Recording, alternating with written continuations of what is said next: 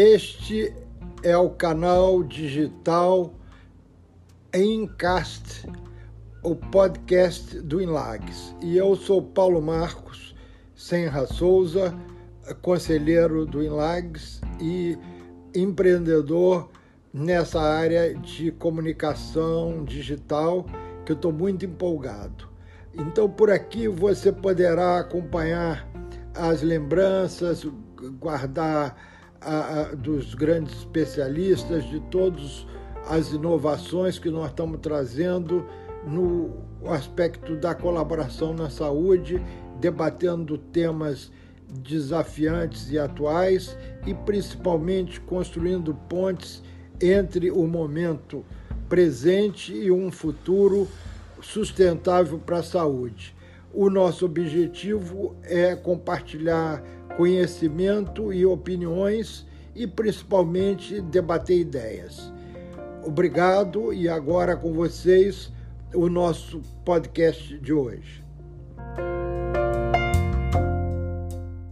Olá, estamos tomando, né, na verdade, os encontros, inclusive presenciais, dos diálogos INLAGS. O INLAGS, Instituto Latino-Americano de Gestão da Saúde, um think tank que produz projetos, é, estudos, pesquisas, cursos, treinamento, consultoria, e eu sou um dos participantes, é, atualmente como conselheiro, e gostaria de hoje apresentar uma parceira já de bom tempo, é, que no, quase a minha mentora sobre a área de direito e saúde, que é a professora Manuela.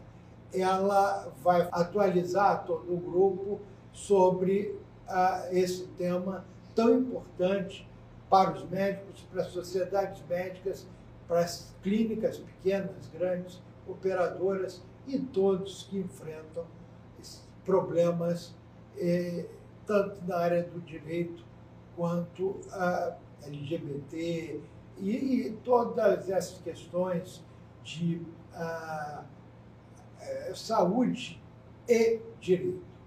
Bom, com vocês, professora Manuela. Olá, queria agradecer ao doutor Paulo pelas palavras dele, o doutor Alfredo que está aqui conosco, me apresentar. Meu nome é Manuela, eu sou advogada e eu sou mestre em Direito da Saúde.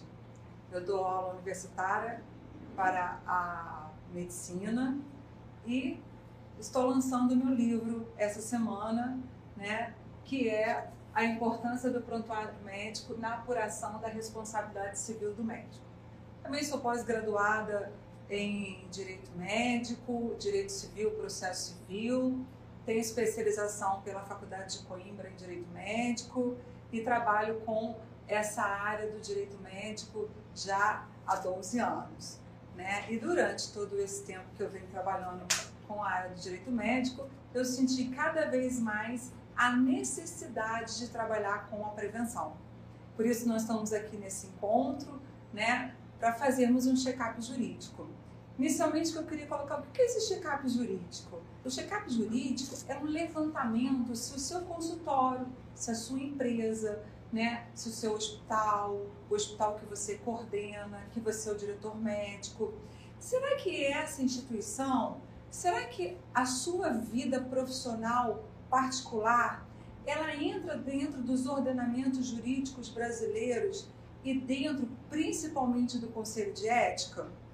É justamente esse levantamento que a gente faz, trabalhando com prevenção e garantindo assim a boa saúde da sua empresa, do seu hospital, do seu consultório, da sua vida profissional. Então, inicialmente, eu vou botar um pouco de terror aqui na nossa conversa e eu trouxe alguns slides para a gente ver como a mídia vem tratando né, essa questão toda dessa judicialização.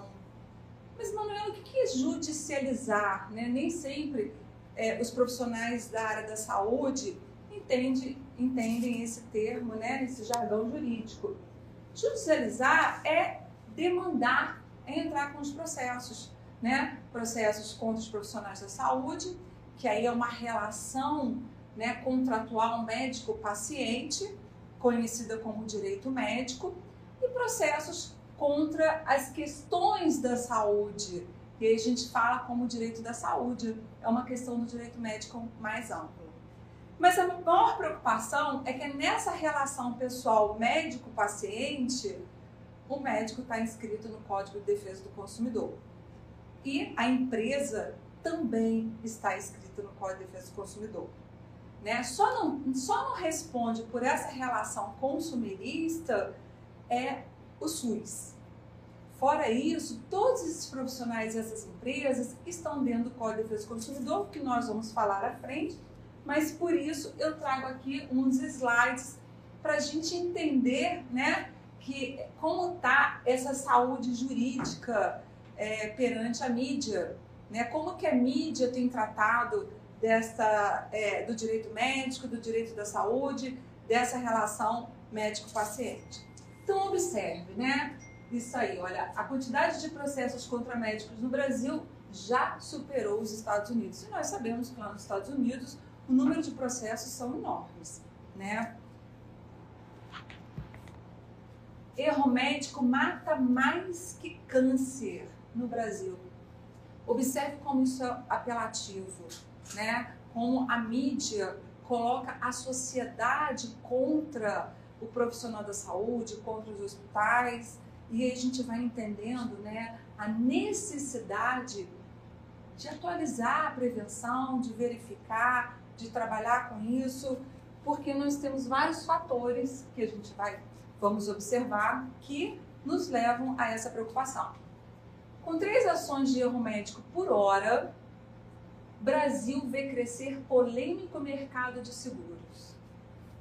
Observem que nada disso sou eu que estou inventando. OMS mostra que cinco pessoas morrem a cada minuto por erro médico. Tribunal manda indenizar em 500 mil. Observe, mulher que venceu o câncer, mas ficou paraplégica por erro médico. Em quatro anos, o número de processos por erro médico cresce 140% no STJ. Olha essa reportagem da Saúde e Ciência. Seminário discute como combater erros no cuidado com a saúde. Observe que todos os todas essas questões que a gente trouxe, que eu reportei de notícias né, é, é, na internet, sempre colocam o profissional da saúde, a empresa da saúde, como um verdadeiro vilão. Né? Erros em hospitais matam 148 pessoas por dia no Brasil, diz o estudo. Observem essa forma apelativa né, de colocar uma notícia. E quando você vai ler a notícia, às vezes você entende que não era bem essa situação que vem como título da notícia. Mas nem sempre as pessoas entram no corpo da notícia para entenderem melhor, né? Então, o que, que a gente percebe? A gente percebe né, que nessas últimas décadas verificou-se uma necessidade né, de trabalhar com a prevenção. Por quê? houve um aumento considerável né, do número de demandas judiciais. Demandas contra o SUS, através de solicitação de medicamentos, né, é, através de solicitação de é, cirurgias, demandas contra é, os seguros de saúde, planos de saúde, cooperativas, né, demanda contra os médicos, contra os dentistas, todos os profissionais da saúde começaram a ser muito demandados. Né? E com isso, o que, que acontece? No caso dos profissionais da saúde, né, houve um no caso do profissional do direito médico, perdão, houve um crescimento muito grande dessa área que trata do biodireito, da bioética, do direito médico e do direito da saúde. E nós vamos encontrar profissionais que se especializam para atuar pelo autor e profissionais que se especializam para atuar pela, pelo profissional da saúde. Né? Ou às vezes ele tá, o profissional se especializa para estar na defesa, ou o profissional às vezes também se especializa para estar atuando, entrando com essas demandas jurídicas. E aí, esse próximo quadro que eu trago para vocês, infelizmente, é um quadro que não está atualizado, porque eu tenho buscado e não tenho achado esse, é, é, essa tabela, né, Justiça em Números, do Conselho Nacional de Justiça, atualizada. Mas o que, que a gente observa aqui? A gente observa o crescimento de 2016 para 2017, né, tá aqui em números e em porcentagem de ações, né, de, de pessoas, cidadãos que estão justamente litigando contra os profissionais da saúde, contra o SUS, contra as empresas, né, da saúde, contra os hospitais.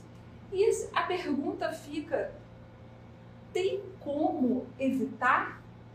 Existe uma forma de tentarmos diminuir essa questão da judicialização?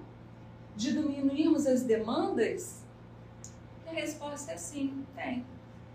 Muitos processos, doutor Paulo, não mereciam existir.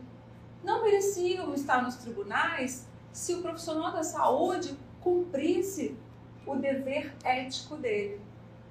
Uma vez num congresso em Brasília do direito médico, se eu não me engano, um congresso de 2019, eu posso estar errada na data, né? Eu ouvi do presidente do CFM dizendo que no futuro os profissionais da saúde vão responder muito mais pela falta de ética do que pela falta de técnica.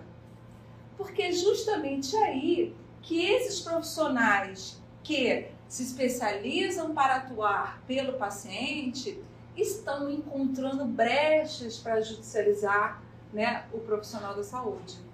É justamente nessa falta da adequação jurídica. E é isso que nós vamos verificar aqui agora. Né? Nós trouxemos aqui, né? e observem, a Folha de São Paulo, ela diz né, que essa especialidade né, do direito médico está em alta em mercado, no mercado. Por quê? Ela acabou se tornando um nicho, né? Os profissionais do direito começam a se preparar cada vez mais. E como eu coloquei, uns estão se preparando justamente para a área da defesa e outros para a área é, do consumidor, do paciente. É, disse, né? A, todo cidadão é, através da Constituição Federal, artigo 5 tem a oportunidade de entrar né, em ações quando sentir que seus direitos não estão sendo devidamente cumpridos. E isso a gente chama hoje de judicialização. São o número de processos que hoje encontramos dentro dos tribunais. E eu trouxe aqui, nós vamos elencar alguns dos fatores né, que se destacam como principais causas dessas demandas judiciais, porque se a gente conhece esses fatores, a gente encontra uma forma de é, se prevenir.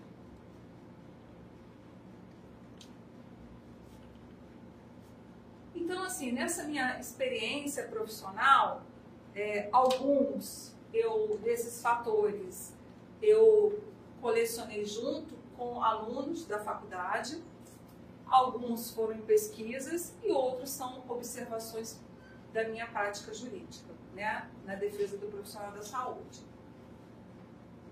Degradação da relação profissional-paciente.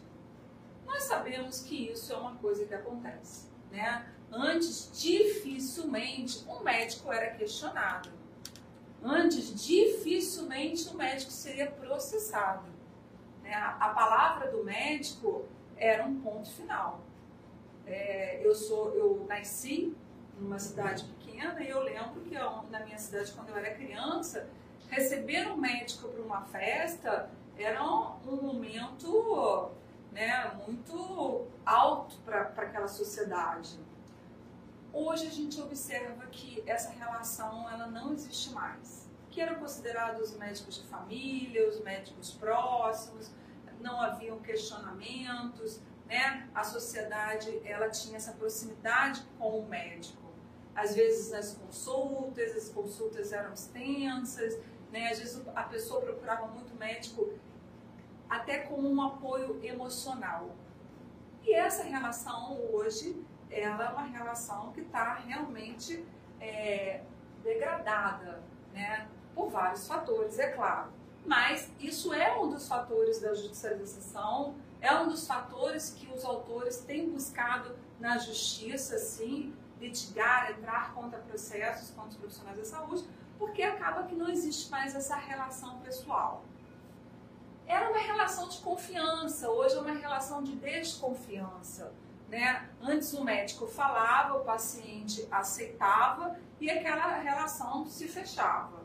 Hoje não. Hoje a gente sabe que o paciente ele questiona, questiona, ele aceita, ele chega nos hospitais, ele já discorda, né? Infelizmente temos informações erradas, né? É, vinculadas na mídia e aí as pessoas cada um começam a buscar essas informações, nem sempre em sites corretos, né? Então, ou seja, o paciente ele começa a desconfiar daquele profissional da saúde, daquele parecer, né, daquele diagnóstico. É, nós estamos aí numa crise moral, né? A crise moral que nós estamos vivendo na sociedade. A gente não pode esquecer que a nossa sociedade hoje ela é exageradamente litigante. E aí é uma questão até histórica, né? Desde a Revolução Industrial lá atrás, de lá para cá, o, o, o cidadão ele foi se entendendo cada vez mais como o detentor de direitos. E ele começa a buscar os seus direitos mesmo, né? Os direitos humanos, e ele começa a entender então que ele pode sim ir à justiça reclamar aquilo que ele é, não conseguiu é, se satisfazer ou entendeu que houve um erro. E nessa questão da sociedade, as pessoas começam a buscar o tribunal, os tribunais, perdão, para decidir questões que antes não eram resolvidas nos tribunais. Né? Eles começam a levar para o tribunal questões como, olha, eu estou numa fila no plano de saúde para autorizar uma cirurgia no hospital que não tem vaga. Quem começa a resolver isso? São os juízes são os desembargadores. Olha, eu estou numa fila do hospital público aguardando uma cirurgia, então eu quero uma tutela antecipada para sair dessa fila. E aí acaba que muitas das vezes, né, é, esses nobres jogadores, eles acabam por tirar uma pessoa que está lá atrás na fila e colocar na frente. Ou, ou então chegar num hospital né, e falar, olha, tem que ter uma vaga. Muitas das vezes não tem. Muitas das vezes, é, em regiões do SUS, a precariedade é tão grande, nós sabemos disso, que não tem vaga para paciente. E o Poder Judiciário começou então intervir. Será que foi de forma positiva? Será que você tirar uma pessoa de uma fila com tantas outras também aguardando pelos mesmos motivos? Como que ficam os planos de saúde quando o juiz determina que se pague uma cirurgia de alto custo que não estava prevista no contrato, mas baseado no direito constitucional da saúde, né, baseado no Código de Defesa do Consumidor? Então são várias questões que são levantadas que os tribunais de justiça acabam tomando decisões, né? E então a sociedade hoje tem colocado isso muito para que esses é, julgadores decidam. O número de atendimento aumentou significativamente, a gente sabe disso, né? E muitas das vezes o profissional não tem tempo. É, consultas que antes eram de duas horas, hoje a gente entende, são consultas que às vezes você tem 30 pacientes e às vezes o profissional não consegue lidar com esse momento, né? O paciente às vezes na expectativa de um atendimento longo, sem entender que o profissional foi totalmente técnico, né? Mas uma consulta muito mais é, seca, mas tecnicamente muito bem elaborada. Então a expectativa do paciente acaba também levando ele aos processos, né? É, ausência da pessoalidade. Isso é um, fator muito comum. Antes você vai numa, ia numa clínica, você encontrava é, um médico, você retornava e você era atendido por ele. Hoje você vai na clínica, você encontra um profissional da saúde, no dia seguinte você volta é outro, no outro dia você volta é outro. E isso acaba que o paciente às vezes processe até o profissional errado, porque não sabia do nome. E isso é um processo que eu conheço, né? Ele processou um profissional porque estava escrito lá na, no atendimento o nome daquele profissional, mas aquele profissional nem estava naquele plantão naquele dia. Então, essa questão da ausência de pessoalidade também acaba levando, sim, muitos profissionais né, ao banco do réu sem, que não, é, sem necessidade, se houvesse, de repente, o, profissional chegar, se apresentar, dizer o nome, explicar, olha, eu estou na rotina de hoje, né, tal hora termina meu plantão. Nós sabemos que no dia a dia isso é muito complicado, através até porque o número das demandas de atendimento é muito grande. Mas isso acaba também prejudicando muito né, essa falta, às vezes, até da humanização. Nós temos aí o maior protecionismo legislativo para o paciente. O que isso quer dizer? Isso quer dizer que hoje nós temos a inserção do paciente no Código de Defesa do Consumidor. Não concordo, a discussão não é essa. Mas o profissional da saúde hoje, ele é um fornecedor de serviço e o paciente é visto como um consumidor. A lei que hoje ampara o paciente é uma lei consumerista.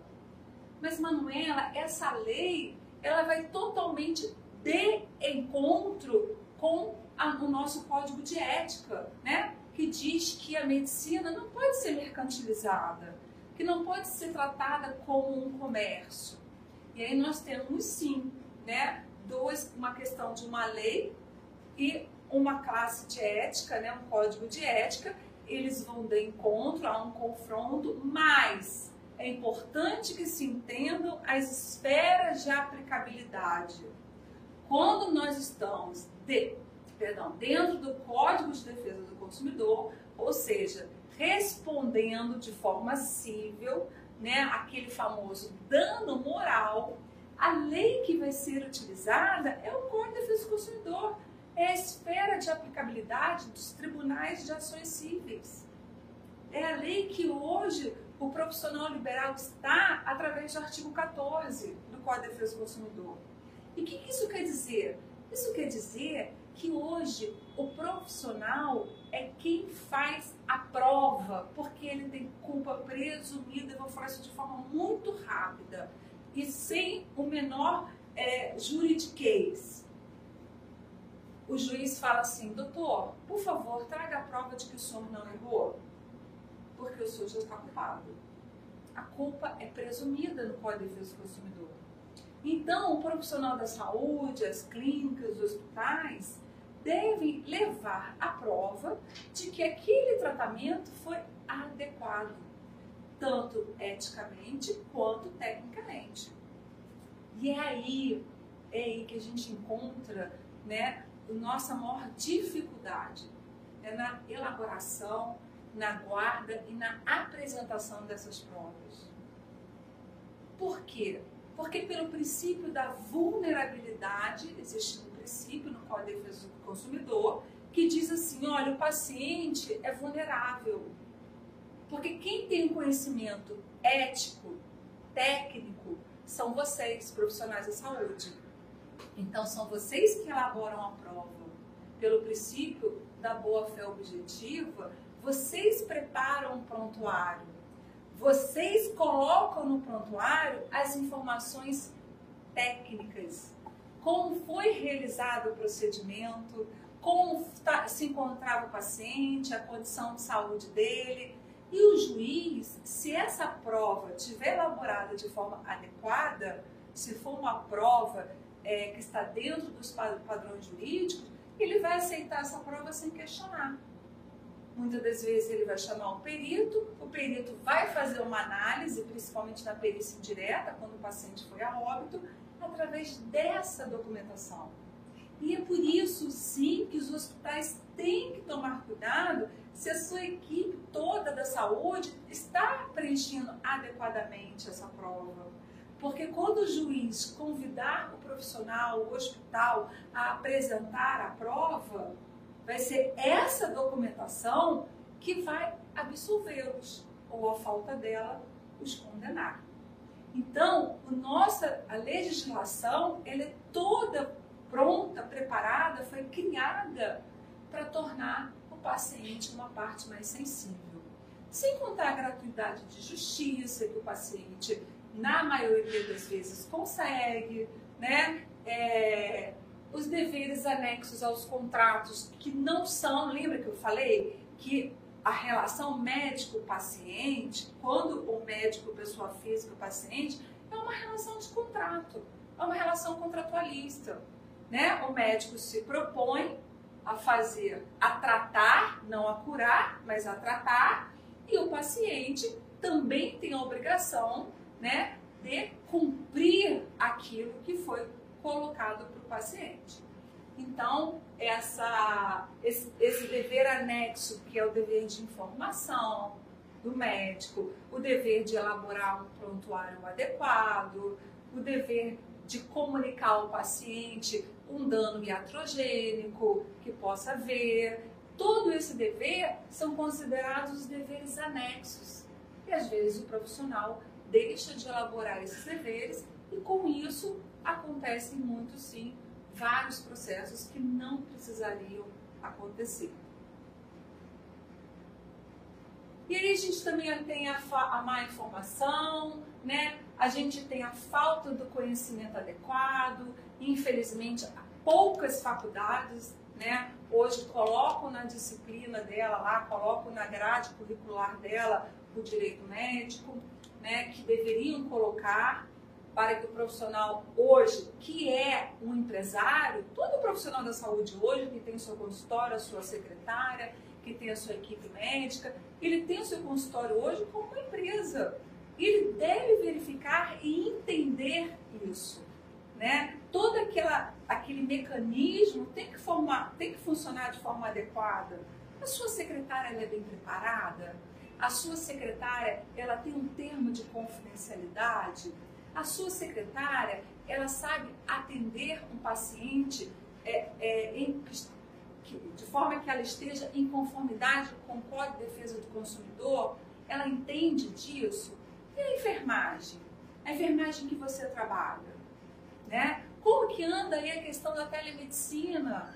Como que tem sido feito né, esses atendimentos remotos, principalmente através dessas plataformas que saiu agora, né, a nova resolução do CFM, falando dos atestados que são enviados de forma remota, né, é, o CFM colocou lá à disposição uma plataforma, isso é uma conversa, doutor Paulo, até muito boa que a gente pode ter no futuro, né, essa questão toda aí da telemedicina, a medicina remota, os atestados remotos, mas tudo isso, além de ser muito positivo, né, é muito positivo para o profissional da saúde, sim, e para o paciente, mas também traz muitas obrigações. E essas obrigações devem ser cumpridas para que o paciente, para, perdão, para que o médico não, se, não fique vulnerável, né, na mão de toda essa esse crescimento tecnológico. Então, o paciente ele tem informações através do Google e acaba discutindo com o médico, né? Qual profissional da saúde, qual hospital que nunca, nunca teve essa situação de o um paciente querer discutir, mas eu vi que é assim e eu tenho direito, né? É... E essas informações é, são sensacionais. A mídia utiliza muito de forma sensacionalista, Todos esses fatores são fatores que vão ajudando, vão contribuindo para que alguns colegas do direito acabem utilizando essa fragilidade jurídica desses profissionais, das clínicas, para entrar com processos.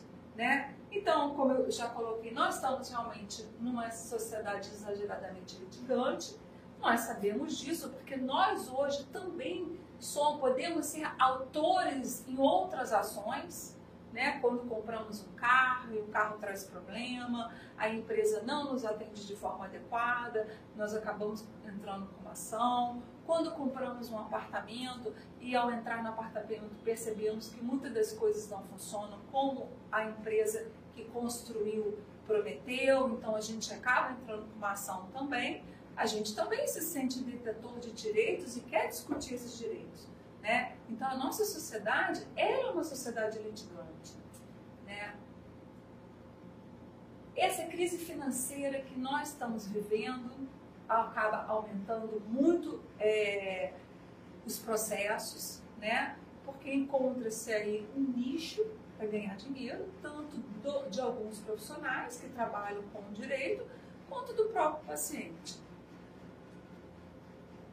o retorno do paciente, às vezes, ele não é um retorno esperado, né? Como eu coloquei no início, ele achava que aquela consulta ia demorar, que ele ia conversar, que ele ia ser atendido de uma forma mais é, profunda e não entende que o médico foi muito técnico, ele foi, agiu de forma muito técnica, mas a, expectativa do paciente é uma expectativa que não, é, não foi alcançada. Como eu já coloquei, a falta da adequação jurídica, esse para mim hoje é um dos maiores fatores tá, da judicialização. Né? Os profissionais não estão adequados, os profissionais não entenderam ainda que eles respondem pelo código consumerista, o Código de Defesa de Informação, né? Código de Defesa do Consumidor. Então, eles acabam não se adequando e nós vemos hoje, podemos, através da internet, observar que os profissionais da saúde às vezes faltam muito com a ética mesmo, principalmente na publicidade, né? acabam é, não respeitando o próprio código de ética, fazendo uma publicidade que não é uma publicidade correta. Né? O médico ele pode fazer uma propaganda, né? ele pode orientar a sociedade, né? levar orientações adequadas, mas deve ter muito cuidado com a publicidade né, de forma que ela não, é, não afronte né, a resolução da publicidade, porque aí nós temos hoje o CODAME, né, que foi uma comissão criada para fiscalizar se aquela publicidade está dentro da resolução da publicidade. Então, o profissional acaba é, não estando adequado, né, o suficiente para não responder aos processos. E aí eu trouxe aqui, doutor Paulo, seis dicas, né?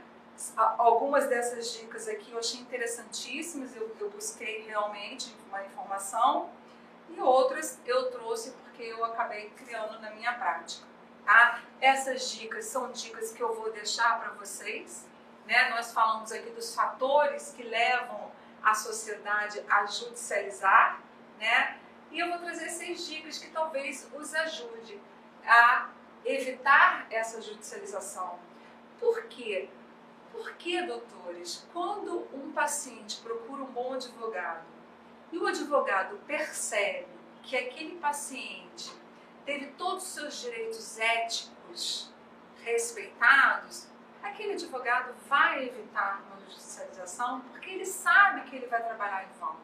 Né? Hoje o paciente ele trabalha com uma coisa chamada é, contrato de risco você ganha, o advogado ganha 30% do que o paciente ganhar na ação. Então, o paciente não paga o advogado, né? Ele só restitui o advogado caso ele ganhe essa ação. Então, quando um advogado vai trabalhar, ele busca se informar. Será que tem um prontuário adequado? Tem. Teve um dever de informação que foi cumprido adequadamente? Tem. O paciente vai apresentar toda essa documentação. E muitos advogados hoje, eles já fazem uma análise para verificar se cabe um processo mesmo contra aquele profissional da saúde. É claro que a gente não está aqui discutindo processos por negligência, imperícia e imprudência, que é o erro médico. Aí quem vai avaliar isso realmente é um perito técnico do juiz. Mas esses processos de dever de informação, esses processos é, secundários né, de responsabilidade que vem atrás da responsabilidade principal, que é o tratamento, esses processos eles podem sim ser evitados. Então vamos lá, realize uma anamnese completa, nós vamos falar, atenda de forma humanizada, preencha adequadamente o prontuário médico, solicitem acompanhantes ao realizar exames, né, principalmente exames íntimos. Elaborem o termo de consentimento informado, ele é necessário. Faça um check-up jurídico com um profissional especializado no direito médico. Realizar uma anamnese completa. Né? Nós temos aí a resolução que trata do prontuário, da documentação médica. Muitas das vezes eu ainda encontro alguns profissionais da saúde acreditando que quando a gente fala em prontuário é só aquela evolução que ele faz. Prontuário, a documentação médica não é só isso. A documentação médica ela vai dar a anamnese, o diagnóstico, a evolução, exames, imagens, contratos, termo de é, dever de formação, né?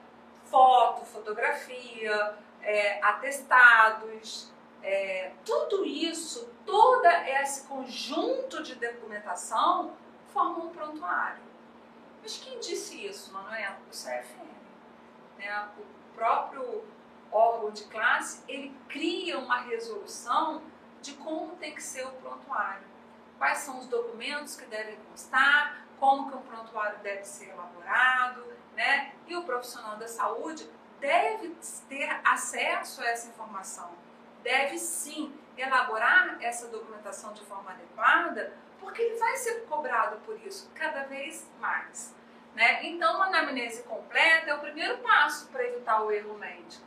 Eu, nas minhas consultorias, eu sempre crio a documentação né, é, junto com o profissional, através de informação, junto com a empresa que eles me passam, e eu sempre coloco para eles uma anamnese que o próprio paciente possa escrever quando o paciente está aguardando ali fora, a secretária, de forma muito gentil, solicita que o paciente já preencha a anamnese dele. Isso torna a consulta mais rápida, mais dinâmica e, principalmente, tratando aqui de prevenção, nós vamos poder mostrar ao juiz que, às vezes, a omissão de uma informação importante foi o próprio paciente que deixou de dar. Né? Então, se prepara uma anamnese adequada, claro, ao procedimento, ao tratamento, às informações que são necessárias, e o próprio paciente, quanto aguarda, através de uma prancheta, ele mesmo vai assinalando, né? colocando. Por exemplo, eu tenho uma defesa que a paciente alega, depois de um ano, que ela tem alergia ao petróleo. Na anamnese da, da médica, a qual eu ainda não trabalhava, tá lá, alergia alimentar, ela colocou não. Operou e depois ela disse que o fio de nylon né, causou a ela essa alergia. Como teria sido mais fácil se ela colocasse tem alergia a alimentos? Possui alergia a alguma matéria-prima? Então são pequenos detalhes que às vezes passam né? Mas na hora da defesa técnica, esses pequenos detalhes fazem uma diferença total. Normalmente, um erro prejudicial à saúde decorre de uma sucessão de eventos, de uma combinação de fatores desfavoráveis. Para mapear todos eles, é importante realizar uma anamnese completa e, principalmente, fazer a prova de que vocês fizeram essa anamnese completa, né? de que o paciente realmente informou. Lembre que naquela culpa presumida, que dá, que através da inversão do ônus da prova, o paciente vai alegar e vocês vão fazer a defesa. É claro que existem exceções onde o juiz, dependendo da situação, ele dá uma prova solidária. Olha, o paciente também vai ter que fazer uma prova. Você fez o tratamento? Esse tratamento era necessário. O paciente também tem que provar algumas coisas. Mas a principal prova sempre vai ser o prontuário. Ou seja, questione tudo o que pode ser pertinente para definir a doença. Na anamnese, ocorre a documentação dos dados do paciente, das características pessoais do paciente, do histórico clínico da família. Isso confere subsídios para o exercício da medicina, garantindo mais eficácia no tratamento e contribuindo muito para evitarmos os processos. Lembre-se de considerar ainda na anamnese o paciente como um ser complexo, que pode apresentar doenças físicas e emocionais. Isso combate a negligência médica. A gente não pode esquecer que letra ilegível é considerada negligência médica. Então, são muitos fatores que hoje em dia estão cada vez mais nos tribunais discutindo, né? Mas por que, que letra legível é considerada é, negligência médica? Porque na resolução do prontuário diz, está lá escrito, escrito pelo próprio órgão de classe. E às vezes o médico, na correria do dia a dia, deixa né, de escrever adequadamente, deixa passar uma informação. Então, quando você já tem toda essa documentação pronta, além de agilizar processo do atendimento, do primeiro atendimento, né, você também ainda vai criar provas a seu favor. Atenda de forma humanizada. Né? Isso a gente não precisa nem falar. A gente sabe que a regra é essa. Há exceções de profissionais de saúde que às vezes não estando não estando no bom dia, né, ou então não observando aquele paciente de forma adequada, deixa de atender de forma humanizada. Mas atender de forma humanizada é essa questão que eu falei, se apresentar, olha, eu sou seu médico, eu vim aqui te atender, né? responder, você tem alguma dúvida, né? É, qual o familiar que te acompanha? Você fez um exame que essa medicação que você fez é uma medicação que te deixa tonto. Você está indo embora com quem? Você tem, trouxe um acompanhante? Explicar o quadro da saúde do paciente, conversar com o paciente, são deveres do médico e que os tornando ainda mais humanizado, com certeza aumenta, volta a ter aquela relação médico-paciente mais estruturada e com isso vão sim diminuir né, as questões é, da judicialização, principalmente nos grandes centros de saúde, nos grandes hospitais. Às vezes eu fui trabalhar com um hospital e percebi num dia anterior, onde eu passei o dia lá com uma pessoa aguardando atendimento, eu coletei várias informações da equipe, informações muito sérias, que no atendimento, no dia a dia, é, poderiam ter sido evitadas. Informações essas que poderiam gerar um processo. Então, respeito, carinho empatia são a chave para um atendimento humanizado por parte da equipe médica, não só do médico, da enfermagem, né, da, da higienização hospitalar, que trata do, quem trata do paciente concorrente, quem trata do paciente de alta, né? como que faz para entrega do sumário de alta, como que vai ser quando o paciente vier solicitar o prontuário, que é do paciente ele tem direito, a essa entrega da cópia dessa documentação, como que foi o atendimento da secretária. Eu, eu já fiz defesas de que o profissional não teve, cometeu nenhum erro, mas a secretária não agiu em conformidade com aquela instituição. E por conta disso, houve sim um processo e o médico respondeu.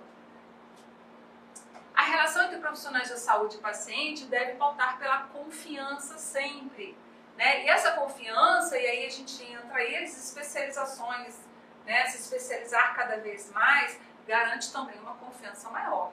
Né? Quanto mais é, certificados, diploma, estudo, isso com certeza também nos ajuda muito a fazer uma defesa quando nós estivermos falando aí principalmente da falta de é, perícia, né? da imperícia. Demonstre compreensão e precaução de preocupação, perdão, com o período crítico, saber ouvir e acreditar no relato dos sintomas gera um relacionamento transparente e ético. Usar uma linguagem próxima ao paciente, isso é muito importante, né? explicando exames, os procedimentos, também contribui para isso. Em muitos casos, o paciente procura no médico um ouvinte. A proximidade e a conexão pessoal são fatores que podem evitar processos dos pacientes, uma vez que eles entendem o empenho do médico no auxílio da resolução do problema, né? principalmente pacientes terminais.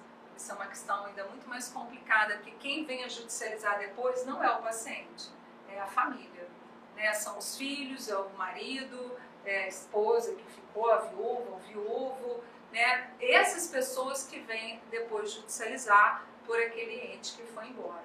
Então, esse dever de informação deve ser é, colocado de forma muito clara, né? deve ser conversado muito com é, o paciente, essa atenção toda, né? porque depois é, sempre há alguém da família para gerar um processo. E aí nós estamos aí na questão da, autonomia da vontade, né, que o código, o novo código de ética novo de 2019 traz muita autonomia da vontade do paciente, né, o respeito à sua autonomia da vontade. Nós temos aí hoje em dia o testamento vital, as diretrizes de vontade, do, as últimas diretrizes de vontade do paciente, né? São temas que têm que ser muito bem trabalhados, principalmente com os médicos intensivistas, com as UTIs, CTIs, né? Para que depois a família não venha reclamar algo que o seu ente querido ou algo que eles acreditem que o seu ente querido é, viveu. Solicite acompanhantes ao realizar exames. Isso é algo muito importante. Né? A gente ainda encontra médicos indo fazer exames íntimos nos pacientes sem um acompanhante, né? um familiar ou alguém da sua equipe, que é o ideal, é que o médico ao entrar para fazer um exame, ele chame a sua enfermeira que trabalha com ele, alguém da sua equipe para o acompanhar.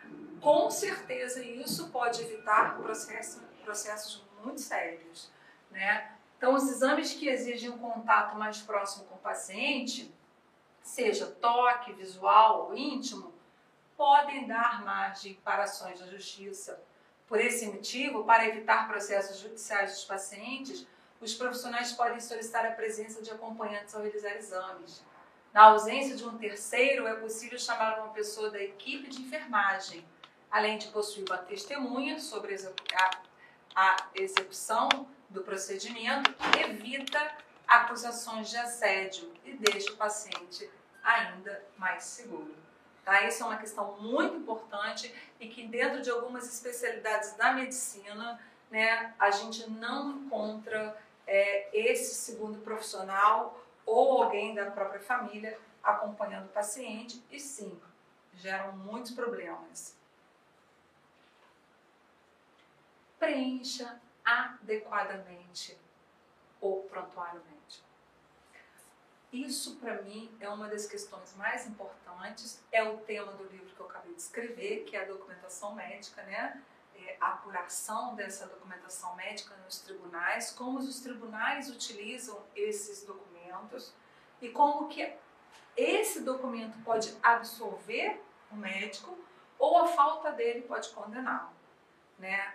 Essa documentação, ela tem que ser muito bem elaborada, não só pelo profissional ou médico, mas por toda a equipe que está envolvida na saúde do profissional. A enfermagem, a nutricionista, o fisioterapeuta, né? Toda essa equipe tem que preparar essa documentação.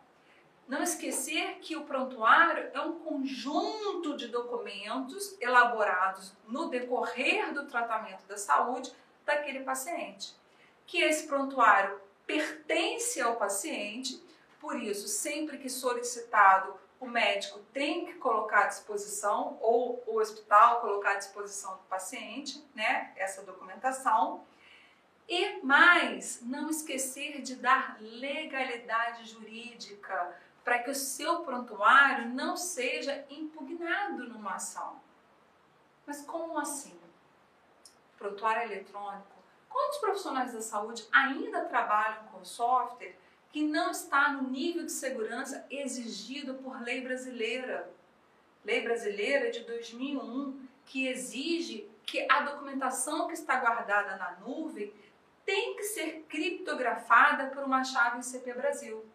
E aí o CFM, juntamente com a Sociedade Brasileira de Informática na Saúde, eles criam uma cartilha, uma resolução em 2007 que traz justamente isso, que essa documentação que está na nuvem, ela tem que ser criptografada, né? E que somente pode ser descartado o prontuário do papel se o nível de segurança do software que vocês vão utilizar, que foi, escolhido, eleito por vocês, tiver no NGS2. Somente assim, nesse nível de segurança, que o prontuário de vocês é um prontuário que tem legalidade jurídica. Né? Os prontuários que são digitados não têm legalidade jurídica. E do que vai adiantar, às vezes, o profissional evoluir muito bem seu paciente, mas depois pode ser impugnado porque aquele prontuário pode ter sido alterado a qualquer momento. A lei do prontuário diz que o prontuário é uma peça que tem que ser escrita cronologicamente, que deve começar com data, hora e terminar aquela evolução com a assinatura e o carimbo do profissional. Então, para isso, não pode ter alterações. O prontuário físico né, na evolução da enfermagem, na evolução do médico, começa com data e hora. Mas, Manuela, essa data e hora tão importante é. Às vezes o médico coloca assim: passei visita na parte da manhã, o paciente morreu 11 horas. Que horas que foi essa visita? Como é que a gente vai provar? Além, é claro, de ser uma normativa né, da resolução que cuida, que cria o prontuário, é uma obrigatoriedade ética dos profissionais da saúde, na questão do direito da defesa do profissional, é importantíssimo para a gente para fazer a defesa. E os prontuários que são digitados, a gente não consegue dar essa legalidade, porque caso o paciente procura no médico um ouvinte, a proximidade e a conexão pessoal são fatores que podem evitar processos dos pacientes, uma vez que eles entendem o empenho do médico no auxílio da resolução do problema, né? principalmente pacientes terminais. Isso é uma questão ainda muito mais complicada, porque quem vem a judicializar depois não é o paciente, é a família. Né? São os filhos, é o marido, é a esposa que ficou, a viúva, o viúvo, né? Essas pessoas que vêm depois judicializar por aquele ente que foi embora. Então, esse dever de informação deve ser é, colocado de forma muito clara, né? deve ser conversado muito com é, paciente, essa atenção toda, né? Porque depois é, sempre há alguém da família para gerar um processo. E aí nós estamos aí na questão da, autonomia da vontade, né? Que o código, o novo código de ética novo de 2019 traz muita autonomia da vontade do paciente, né? O respeito à sua autonomia da vontade.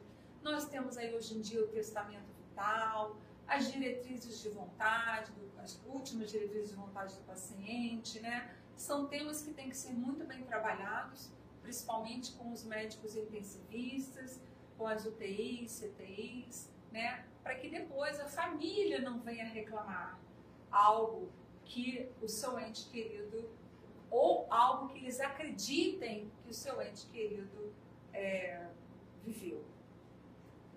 Solicite acompanhantes ao realizar exames. Isso é algo muito importante. Né? A gente ainda encontra médicos indo fazer exames íntimos nos pacientes sem um acompanhante, né? Um familiar ou alguém da sua equipe, que é o ideal, é que o médico ao entrar para fazer um exame, ele chame a sua enfermeira que trabalha com ele, alguém da sua equipe para o acompanhar, com certeza isso pode evitar processos, muito sérios, né? Então, os exames que exigem um contato mais próximo com o paciente, seja toque, visual ou íntimo, podem dar margem para ações da justiça. Por esse motivo, para evitar processos judiciais dos pacientes, os profissionais podem solicitar a presença de acompanhantes ao realizar exames. Na ausência de um terceiro, é possível chamar uma pessoa da equipe de enfermagem além de possuir uma testemunha sobre a execução do procedimento, evita acusações de assédio e deixa o paciente ainda mais seguro.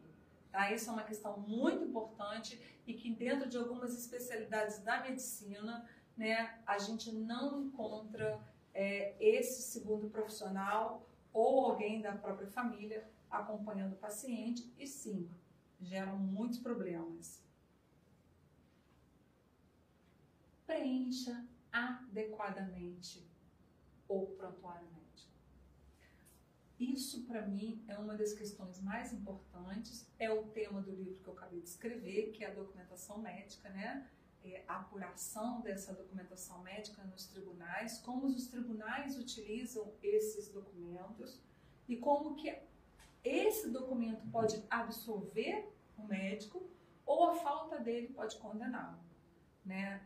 Essa documentação, ela tem que ser muito bem elaborada, não só pelo profissional ou médico, mas por toda a equipe que está envolvida na saúde do profissional.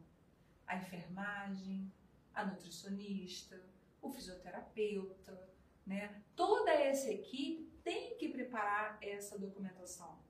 Não esquecer que o prontuário é um conjunto de documentos elaborados no decorrer do tratamento da saúde daquele paciente. Que esse prontuário pertence ao paciente, por isso, sempre que solicitado, o médico tem que colocar à disposição, ou o hospital colocar à disposição do paciente, né, essa documentação. E mais, não esquecer de dar legalidade jurídica para que o seu prontuário não seja impugnado numa ação. Mas como assim? Prontuário eletrônico. Quantos profissionais da saúde ainda trabalham com software que não está no nível de segurança exigido por lei brasileira? Lei brasileira de 2001, que exige que a documentação que está guardada na nuvem tem que ser criptografada por uma chave CP Brasil. E aí o CFM, juntamente com a Sociedade Brasileira de Informática na Saúde, eles criam uma cartilha, uma resolução em 2007 que traz justamente isso, que essa documentação que está na nuvem, ela tem que ser criptografada, né? E que somente pode ser descartado o prontuário do papel se o nível de segurança do software que vocês vão utilizar, que foi escolhido, eleito por vocês, tiver no NGS2. Somente assim, nesse nível de segurança, que o prontuário de vocês é um prontuário que tem legalidade jurídica. Né? Os prontuários que são digitados não têm legalidade jurídica. E do que vai adiantar, às vezes, o profissional evolui muito bem seu paciente, mas depois pode ser impugnado porque aquele prontuário pode ter sido alterado a qualquer momento. A lei do prontuário diz que o prontuário é uma peça que tem que ser escrita cronologicamente, que deve começar com data, hora e terminar aquela evolução com a assinatura e o carimbo do profissional. Então, para isso, não pode ter alterações prontuário físico, né, na evolução da enfermagem, na evolução do médico, começa com data e hora. Mas, Manuela, essa data e hora tão importante é. Às vezes o médico coloca assim: passei a visita na parte da manhã, o paciente morreu 11 horas. Que horas que foi essa visita? Como é que a gente vai provar? Além, é claro, de ser uma normativa né, da resolução que cuida, que cria o prontuário, é uma obrigatoriedade ética dos profissionais da saúde, na questão do direito da defesa do profissional, é importantíssimo para a gente para fazer a defesa. E os prontuários que são digitados, a gente não consegue dar essa legalidade, porque ele pode ter sido alterado. O prontuário físico, como eu mesmo coloquei, também tem lá as suas obrigatoriedades, as suas normativas, né, que devem ser cumpridas também. Então é muito importante que o profissional se adeque, que as instituições se adequem de forma correta para não terem a sua principal prova impugnada pela solicitação de um colega, de um advogado, que entendendo e compreendendo, sabe que aquele prontuário pode ser impugnado. Né? Então, o prontuário médico é o maior aliado do médico nos processos judiciais e o meu maior aliado também, doutores porém, para tanto, deve estar adequadamente preenchido e atualizado. Apesar de os profissionais de saúde considerarem o prontuário uma burocracia da profissão, eu entendo, né? Quem vai fazer medicina quer tudo, menos trabalhar com papel.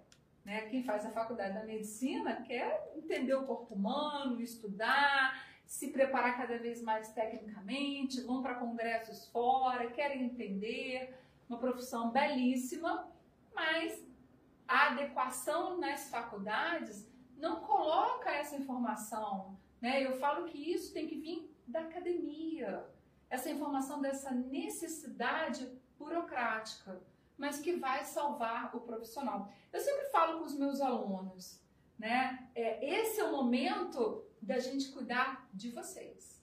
Vocês passam uma faculdade inteira se preparando para cuidar do ser humano. Agora eu vou cuidar de vocês. Como? Vou trazer para vocês prevenções que vão evitar que vocês acabem por formas desnecessárias pagando 500 mil reais, como a gente acabou de ver a uma paciente por uma, um ato iatrogênico, uma cirurgia iatrogênica, naquela sequela esperada, mas que faltou o dever de informação. Faltando o dever de informação, a paciente podia resolver se ela ia querer operar ou não. Autonomia da vontade. E aí faz toda a diferença, doutores. É justamente quando chega esse processo e não temos a documentação, é que a gente percebe realmente a necessidade dessa matéria, dessa disciplina, dessa conversa e principalmente da prevenção. Apesar de os profissionais de saúde considerarem o prontuário uma burocracia da profissão, ele é o único meio de provar que a garantia de melhor tratamento foi cumprida, principalmente nas perícias indiretas, quando o perito do juiz né, não tem mais o paciente, porque ele foi a óbito e ele tem que fazer a perícia toda em cima só daquela documentação que foi criada durante o tratamento. Né? Então, para o perito poder analisar de forma adequada e correta, ele precisa é que tenha essa documentação muito bem elaborada. Por este motivo, além de evitar processos dos pacientes, o documento ele é o meio de prova, o maior meio de prova né, nas questões do direito médico. E aí nós temos o termo de consentimento informado, que eu sei que é uma peça que causa muitos debates, sabe, doutor Paulo? Tem questões, tem pessoas que perguntam assim, mas doutora, isso é uma burocracia ainda maior, eu explico tudo para o meu paciente. E eu tenho certeza que explicam. Tenho certeza que o médico fala. Eu tenho certeza que aquele médico que foi processado naquela quantia enorme explicou para o paciente: olha, essa cirurgia neurológica vai te causar sequela tal, tal, tal. Mas quando nós entramos no tribunal, o profissional tem que fazer a prova de que ele fez essa informação. Então, ainda encontramos. Mas a consulta pode ser gravada? Claro que pode, com autorização do paciente. Se você, o paciente autoriza e você faz o backup daquela gravação tempo necessário, que é o tempo da guarda de um prontuário, ótimo. Mas enquanto isso tudo não acontece, ou se isso tudo não puder acontecer, por que não prepararmos né, uma documentação que já vai ficar à disposição para o paciente poder ler, se informar? Né? Essa documentação, esse termo de consentimento informado, existe também uma resolução do CFM que orienta como deve ser elaborada de forma clara, de fácil entendimento, que não seja uma documentação genérica, que realmente explique para o paciente qual o procedimento que ele vai realizar, quais são os riscos, o que, que ele deve fazer após o procedimento, né? Então, essa documentação, se ela já estiver até elaborada, olha, eu faço tais e tais e tais procedimentos, então já tem ali pronto, porque aqueles procedimentos são os mesmos além de agilizar o atendimento, além de dar maior confiança ao paciente, estarão elaborando a melhor prova de que cumpriram sim o dever de informação exigido pelo Código de Ética, exigido pelo Código de Defesa do Consumidor. Termo de consentimento informado é um documento que possibilita ao paciente a manifestação expressa de sua vontade em consentir com a realização de determinado procedimento após esclarecimento prestado pelo médico, assegurando-lhe o direito da decisão quanto ao tratamento proposto pelo profissional responsável. Não podemos esquecer a autonomia da vontade, né? O médico propõe o melhor tratamento, mas quem aceita é o paciente, né? O paciente ele tem o direito de aceitar ou não aquele tratamento naquela que foi proposto naquela consulta eletiva. Para isso, para que não tenhamos processos, né? Hoje em dia nós temos aí a teoria da perda de uma chance, é uma nova teoria, né? O que, que a teoria da perda de uma chance fala? Essa teoria era muito utilizada principalmente com os planos de saúde, os operadores que se guardavam muito tempo que a pessoa ficava ali para resolver um problema, hoje ela é utilizada na saúde. Né? Essa teoria é uma teoria francesa que fala: olha, você perdeu a chance de ser tratado por ou, de outra forma e você optou, né, sem me perguntar. Então essa decisão ela é do médico e do paciente. Há muito pouco tempo, uma grande amiga minha é, foi operar a garganta e o médico falou, ela falou assim, olha, eu prefiro morrer mas eu não quero fazer traqueostomia. Ele falou assim, não, mas a traqueostomia é necessária, é uma cirurgia. Ela falou, eu prefiro morrer do que ter que fazer uma traqueostomia. Então ele foi por uma segunda linha de tratamento que não era a indicada, mas ele mandou é, para oncologia fazer o tratamento né, da quimio depois da rádio, quando deveria primeiro fazer a cirurgia, que era o mais indicado.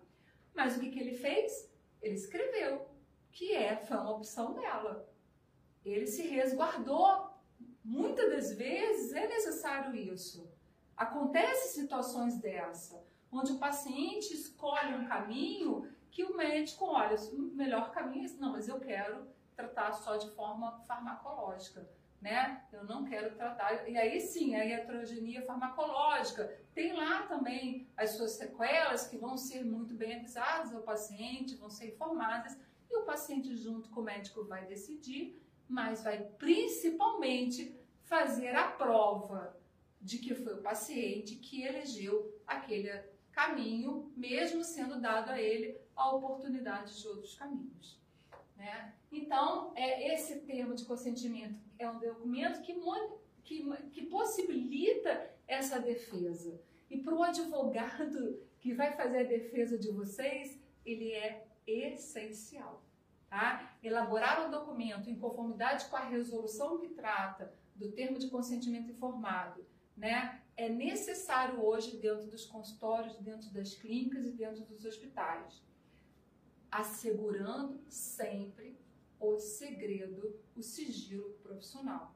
Tá? Eu tenho observado alguns hospitais que têm colocado totem grandes para que as pessoas mesmo elas possam ler o procedimento, concordar na frente de todo mundo. Cuidado, gente. Cuidado, é o que eu falo, a tecnologia hoje, ela tem que andar de mão dada com o direito médico, né? Cuidado com o dever de informação, mas também cuidado com o sigilo profissional. Né? Isso a gente, é uma observação que a gente, eu já tenho acompanhado alguns grandes hospitais é, é, é que é necessário rever como tem sido colocado esse dever de informação, né? Porque você acaba expondo a pessoa para terceiros que ela não gostaria. Então, o dever de informação é um dever sigiloso, né? Assim como o prontuário, ele pertence somente ao paciente, ele não pertence à família, né? A gente vê clínicas que a pessoa fala assim, ah, eu vim buscar o exame do meu pai. Ah, então tá, toma aqui, assina aqui. Quebra do sigilo profissional só quem pode quebrar esse sigilo profissional é o paciente. Se a clínica vai liberar o exame de sangue, seja lá qual for, tem que ter uma autorização escrita do paciente. Né? A pessoa que vai buscar, além da autorização escrita, tem que portar um documento demonstrando que aquela assinatura é realmente do paciente. E aí sim, o paciente pode quebrar o sigilo profissional dele. Mas Manuela, mãe não pode pegar o da filha que é maior? Não, não pode. Só com autorização do paciente. Então, ao elaborarmos toda essa documentação e todos esses deveres, a gente não pode esquecer, né, que existem éticas, né, que o Conselho de Ética Médica preparou muito adequadamente e eles devem ser seguidos pelo profissional da saúde. Faça um check-up jurídico com um profissional especializado no direito médico. Verifique se a sua clínica ou o seu consultório estão dentro das normativas éticas e da legislação brasileira. Trabalhe sempre com a prevenção jurídica. A prevenção jurídica hoje, financeiramente, ela é muito mais viável do que trabalhar com as demandas. Nós encontramos muitos profissionais, muitas empresas jurídicas que trabalham com a saúde, trabalhando de forma só com a defesa, né? É, vamos fazer as defesas, o profissional do direito vai lá, faz a defesa e vai gastando com a defesa, em vez de trabalhar também com a prevenção. Né? Como seria bom se as empresas elas realmente, realmente elas é, trabalhassem de forma de, é, a informar né, o, quem faz o primeiro atendimento, como que deve ser esse atendimento, né? Quem trabalha com enfermagem, como que deve ser, como vocês devem é, é, preparar o prontuário de vocês. Esses prontuários estão sendo armazenados. Nós estamos aí na LGPD, LGPD na saúde, né? Nós temos hoje várias legislações brasileiras que devem ser cumpridas. Elas estão sendo cumpridas? Elas estão sendo cumpridas de forma adequada? O respeito à autonomia do paciente, o respeito ao seu é, código de ética, o respeito à lei, à normativa brasileira, está sendo devidamente realizado? Essa é a pergunta que eu deixo para vocês. E apesar dessas seis dicas né, para evitar esses processos judiciais dos pacientes, os profissionais devem se preparar para as possíveis ações na justiça, sim, né? De forma preventiva, já que o número de processos contra médicos, dentistas e veterinários aumentaram em 1.600% na última década. Então, é necessário uma mudança de hábito, né? O profissional da saúde tem que se adequar a essa nova sociedade, né? Essas novas normativas. Nós podemos perceber como que o Código de Ética Médica mudou, né? O novo de 2019 quantas coisas novas que se adequaram à sociedade. Ele trouxe muito sigilo profissional, ele trouxe muita autonomia da vontade, né? o dever de formação. Então, o profissional tem que se adequar, né? tem que fazer essa mudança de hábito, porque todo cuidado é pouco. Queria agradecer vocês aqui e dizer que a judicialização na saúde ela vai, ela se combate com documentação e informação.